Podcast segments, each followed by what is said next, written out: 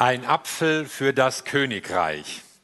Als Heidi diesen Titel hörte, sagte sie, das hört sich ja an wie die Überschrift für ein Märchen, wo dann irgendein Prinz oder irgendein König einen goldenen Apfel oder so findet. Es geht ja um das Erntedankfest. Wir wollen heute auf das zurückblicken, wofür wir Gott danken können.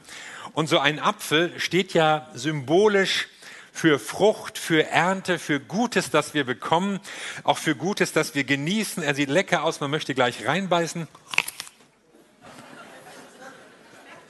Hm. Ich würde ihn jetzt am liebsten aufessen, aber das hemmt doch meinen Redefluss zu sehr. Vielleicht kannst du ihn aufessen.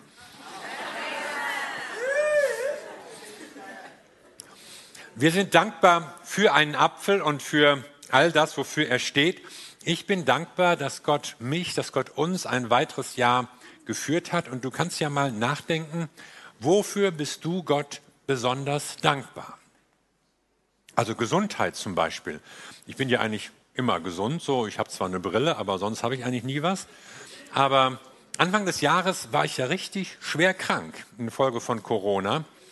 Und ich hatte einen Cousin, der war zwei Wochen vorher gestorben und dann bekam ich das auch. Und das war schon eine unangenehme Zeit. Aber ich bin wieder gesund. Oder vielleicht kennt ihr andere Leute oder habt selbst ähnliche Erfahrungen gehabt. Ich weiß von einem Studienkollegen von mir, der ist äh, vor zwei Wochen ungefähr mein Alter, vor zwei Monaten ist er einfach gestorben. Einfach so, fast aus heiterem Himmel. Und wenn ich an solche Situationen denke, dann merke ich, wir haben unser Leben nicht in der Hand. Wir können nichts entscheiden über Leben oder Tod. Du kannst noch so viel Sport treiben und Vitaminpillen schlucken und so. Äh, am Ende ist unser Leben in Gottes Hand. Und dafür sind wir dankbar, für seine Versorgung, für Gutes, was er dir getan hat, dir geschenkt hat, vielleicht in deiner Familie. Es ist einfach nicht selbstverständlich. Und ich glaube, gerade in diesen Zeiten, die von Pandemie und von Krieg und von Energiekrise geprägt sind, ist es erst recht nicht selbstverständlich, dass es uns gut geht und dass wir in Frieden leben können und dass wir versorgt sind. Und dafür wollen wir Gott, unserem Herrn, danken. Er hält uns fest und wir sind dankbar für alles Gute, was er getan hat.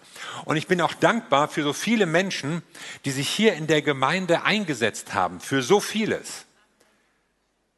Denn dadurch kommen andere wieder zum Glauben, können Gemeinschaft genießen, finden in Beziehungen hinein, wenn sie in Kleingruppen sind oder sonst irgendwie mit Leuten in Kontakt kommen.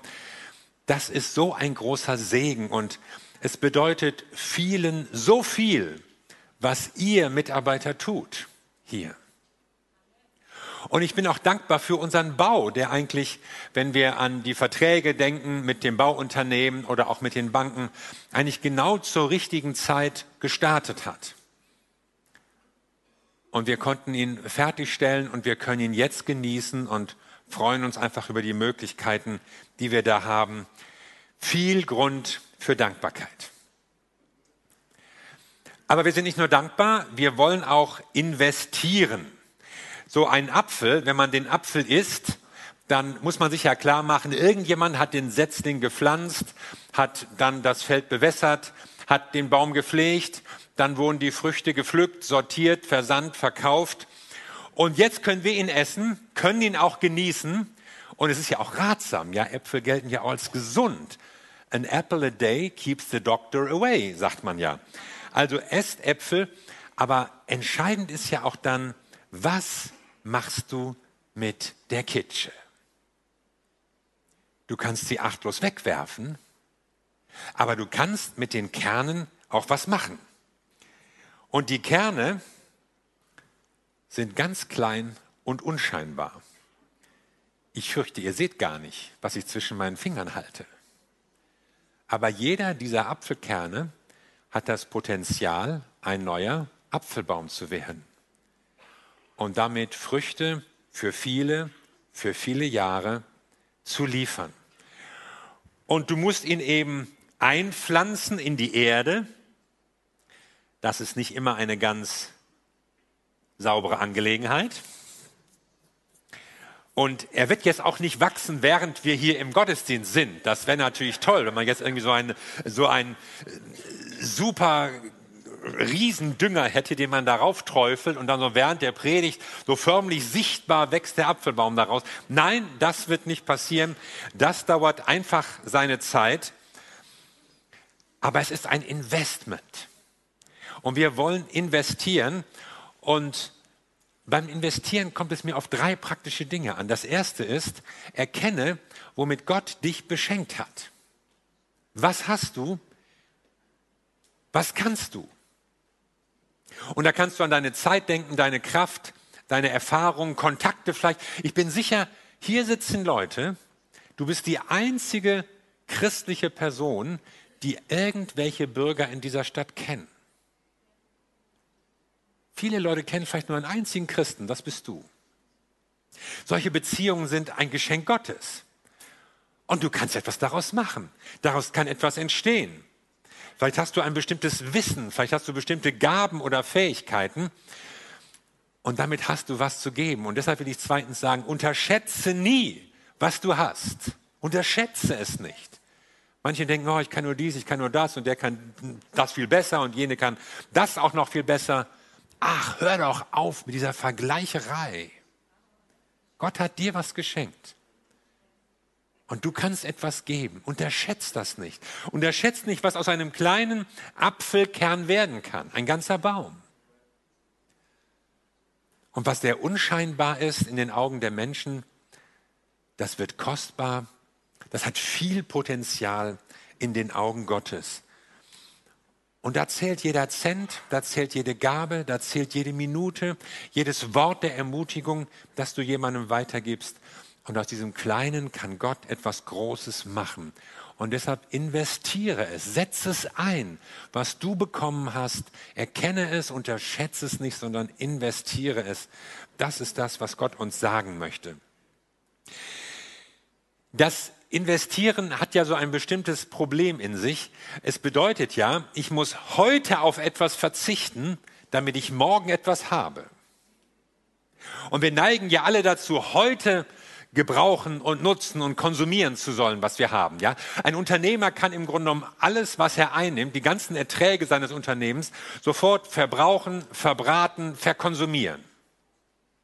Oder er kann es investieren in die Zukunft des Unternehmens. Und das muss er auch.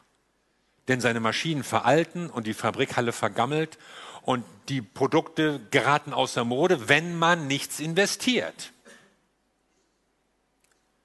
Deshalb ist es wichtig, diesen Blick nach vorne zu machen. Und das trifft natürlich auch so ganz alltägliche Themen. Wenn du morgen früh munter aufstehen willst, dann musst du rechtzeitig ins Bett gehen. Ich weiß, es gibt gewisse Altersgruppen so in der menschlichen Entwicklung, denen sich dieser Zusammenhang einfach nicht erschließen will. Ja? Man kann abends lange aufbleiben, dann wundert man sich, wenn man am nächsten Morgen müde ist. Verstehe ich gar nicht. Also schwer, schwer ist es. Oder heute muss ich lernen, damit ich in drei Jahren eine gute Prüfung schreibe. Noch schwerer. Oder heute muss ich Brokkoli essen, damit ich in vielen Jahren auch noch gesund bin. Am schwersten. Also etwas zu investieren ist immer etwas schwierig, weil wir zunächst mal nichts davon haben und die Frucht irgendwann in der Zukunft kommt und du kannst sie noch nicht mal berechnen. Du kannst ja nicht genau sagen, wie wird das alles werden. Und wenn ich jetzt etwas gebe, wenn ich auch etwas an Geld gebe, meinetwegen in die Gemeinde, dann kann ich ja nicht so genau sagen, was exakt daraus werden wird. Aber an deiner Bereitschaft, etwas zu investieren, zeigt sich, ob du dem Prinzip Gottes von Saat und Ernte vertraust. Wir wollen ja praktisch einmal im Jahr unter dieser Überschrift Mein Herz für sein Haus etwas geben. Und wir nennen es auch bewusst ein Opfer, denn ein Opfer bedeutet ja, wir verzichten auf etwas. Wir lassen etwas los, wovon wir sonst irgendwas hätten, was wir für uns verbrauchen könnten. Aber nein, Wir investieren es. Warum machen wir das? Warum machen wir das gerade in dieser herausfordernden Zeit, wo eigentlich viele daran denken, oh, ich muss aber mein Geld lieber zusammenhalten, man weiß nicht, was auf der Nebenkostenabrechnung stehen wird. Wir machen es, weil wir Gott vertrauen. Weil wir wissen, unser Leben ist in Gottes Hand und er ist mein Versorger. Und deshalb bin ich überzeugt, kann ich auch geben, kann ich auch investieren. Wir machen das so, Heidi und ich, dass wir so im Gebet fragen, Gott, was sollen wir geben? Und meistens ist der erste Gedanke, den wir dann so haben, der richtige. Man erkennt ihn daran, dass man schlucken muss. Aber dann doch mit Freuden gibt, weil wir einfach schon so oft gemerkt haben, Gott ist unser Versorger und es lohnt sich, etwas zu geben. Es lohnt sich zu investieren. Und ein Opfer bedeutet natürlich, dass es uns etwas kostet, dass wir auf etwas verzichten, dass wir es heute nicht haben, aber morgen. Und andere Menschen werden morgen davon einen Segen haben, von dem, was wir heute geben. Wir haben uns vorgenommen, von dem, was dieses Jahr bei Mein Herz für sein Haus zusammenkommt, wollen wir die Hälfte für unsere Partnergemeinden nach Indien geben und wollen ihnen damit ermöglichen, in Gemeindegebäude zu investieren. Wir haben jetzt ein so schönes Gebäude, der Saal ist erneuert, die Nebenräume, wart ihr schon drin? Das Foyer, die Kinderräume, das Café. Leute, verpasst das Mittagessen nicht. Das ist einfach ein Grund zur Freude, dass wir das jetzt haben dürfen. Und wir wollen andere Christen darin auch unterstützen und ihnen die Möglichkeit geben, einen Ort zu haben, wo sie sich versammeln können. Übrigens nicht nur einmal Sonntagmorgens zum Singen und Beten, sondern da findet manchmal auch Schulunterricht statt. Da finden äh, berufliche Trainingsaktivitäten statt, meinetwegen, dass Leute nähen lernen oder sowas, was ihnen dann hilft, irgendwann mal selbst ihr Geld zu verdienen. All sowas geschieht in diesen indischen Gemeindehäusern und das wollen wir gerne investieren. So und die andere Hälfte wollen wir hier in Hamburg für unsere Arbeit investieren. Wir haben ja ein Jahresmotto, das lautet: Steh auf, werde Licht. Und das wollen wir gerne sein. Und deshalb haben wir ja überhaupt dieses Haus angebaut, weil wir einen Ort haben wollen, der leuchtet, wo Menschen Gott begegnen, wo sie mit anderen Menschen in Kontakt kommen, wo sie einfach mit der guten Nachricht von Jesus Christus in Kontakt gebracht werden. Das wünschen wir uns. Und Menschen brauchen einen Ort, wo sie andere treffen, wo sie etwas hören, ein Ort der Annahme, der Liebe, ein Ort, wo sie Vergebung erleben können. Und das soll hier passieren. Und deshalb investieren wir auch gerne und wissen, es lohnt sich. Es lohnt sich einfach. Und wenn wir diesen Apfelkern eingepflanzt haben, dann ist das so ähnlich, als wenn wir etwas säen, etwas geben, von dem wir vielleicht erstmal nichts sehen. Und wir stehen ja als Gemeinde, auch du persönlich, letztlich auf den Schultern von Leuten, die vor dir gegeben haben, die vor dir gebetet haben, die vor dir Gemeindearbeit getan haben. Und vielleicht leben die gar nicht mehr. Und du sitzt jetzt in einem Raum, den andere Leute bezahlt haben. Und irgendwann kommt jemand in einen Raum, du bist vielleicht gar nicht mehr da, aber du hast gegeben und jetzt können neue Menschen hier eine Begegnung mit Jesus Christus haben, weil du investiert hast. Und jetzt hört, was Jesus sagt. Wir wollen nämlich dankbar sein, wir wollen investieren und wir erwarten Wachstum. Denn Jesus sagt, mit dem Reich Gottes ist es so, wie wenn ein Mensch den Samen auf das Land wirft und schläft und aufsteht, Nacht und Tag, und der Same sprießt hervor und wächst, er weiß selbst nicht wie.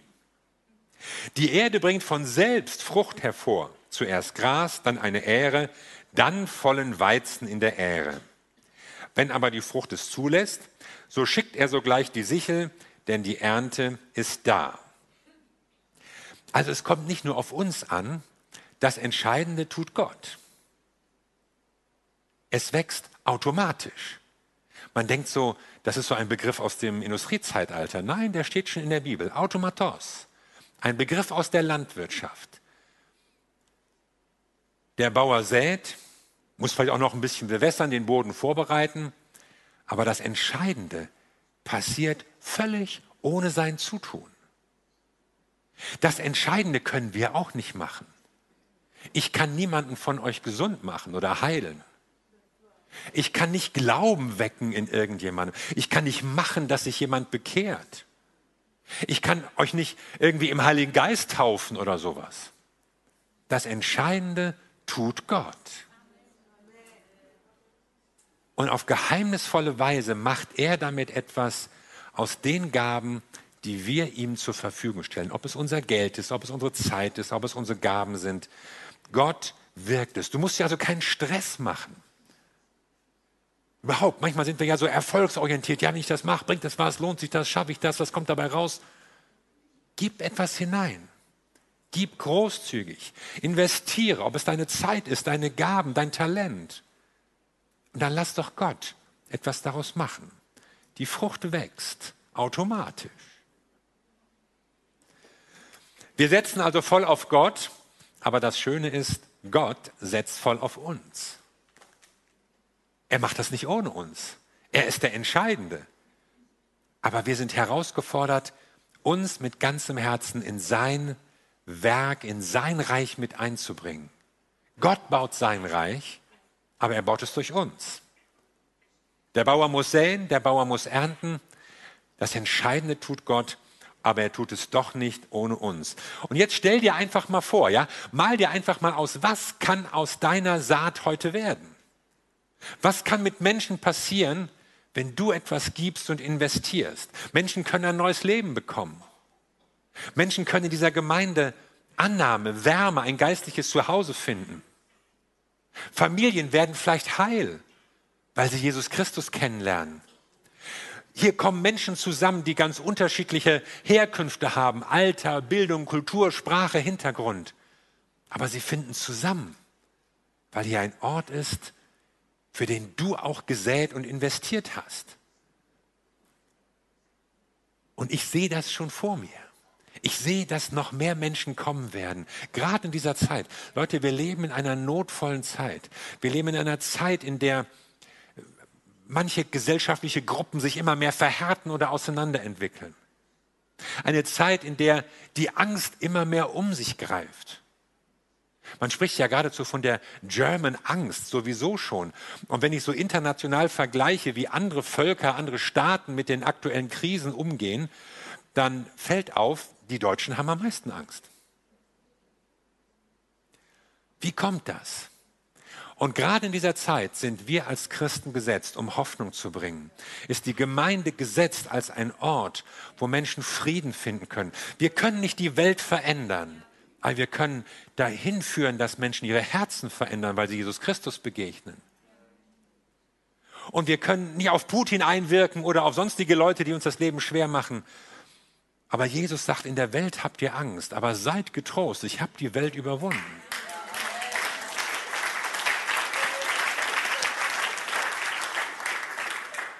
Und deshalb ist die Gemeinde in dieser Zeit gefragt, um Zuversicht zu verbreiten, um Hoffnung zu verbreiten, um Menschen, die in Angst und Unsicherheit leben, zu zeigen, es gibt einen, der dein Leben hält, egal was äußerlich passiert. Und das ist Jesus Christus. Und er hat uns schon durch Situationen getragen. Er hat seine Gemeinde schon durch schlimmere Zeiten getragen. Und er wird dich tragen. Er wird auch unsere Gemeinde tragen. Darauf hoffen wir. Und deshalb lohnt es sich zu säen und zu investieren. Wir sind dankbar wir investieren und wir erleben Wachstum durch Gottes Handeln. Und wenn du dich fragst, ja, was, was bringt das eigentlich, was ich gebe, was ich tue, dann denk an die Worte von Jesus. Ein Mensch wirft den Samen auf das Land und der Same sprießt hervor und wächst.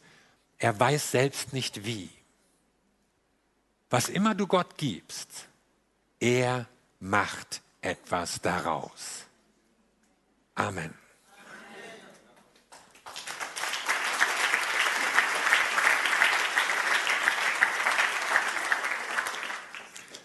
Lass uns zusammen beten. Wir danken dir, Jesus Christus, unser Herr. Du bist unser Versorger und unser Beschützer und unser Bewahrer. Und du hast uns bis hierhin getragen. Und dafür sind wir dankbar, weil wir wissen, wir können unser Leben, die Menschen, die wir lieben, nicht bewahren, wenn du nicht deine Hand über uns hältst. Und ich möchte besonders beten für Menschen, die in dieser Zeit mit Angst zu tun haben, mit Furcht, mit Sorgen auch, wie es werden wird. Und ich möchte diese Zuversicht, die du in unser Herzen legen willst, möchte ich ihnen zusprechen, weil du ein Gott bist, der versorgt und der hält und der bewahrt. Und da, wo Leute zweifeln, ob sie was zu geben und zu bringen haben, da bitte ich, dass dein Wort sie ermutigt und manchmal auch herausruft und aufrüttelt und korrigiert, nicht zu schlecht und zu klein und zu gering von sich zu denken, sondern zu verstehen, dass aus dem bisschen, was wir haben, du eine Menge machen kannst. Und ich bete, Herr, dass du heute durch dein Wort und deinen Geist Glauben wächst. Glauben und Vertrauen. Dass du uns bewahrst, dass du uns versorgst und dass du uns gebrauchst, damit dein Königreich wächst. Danke, Herr.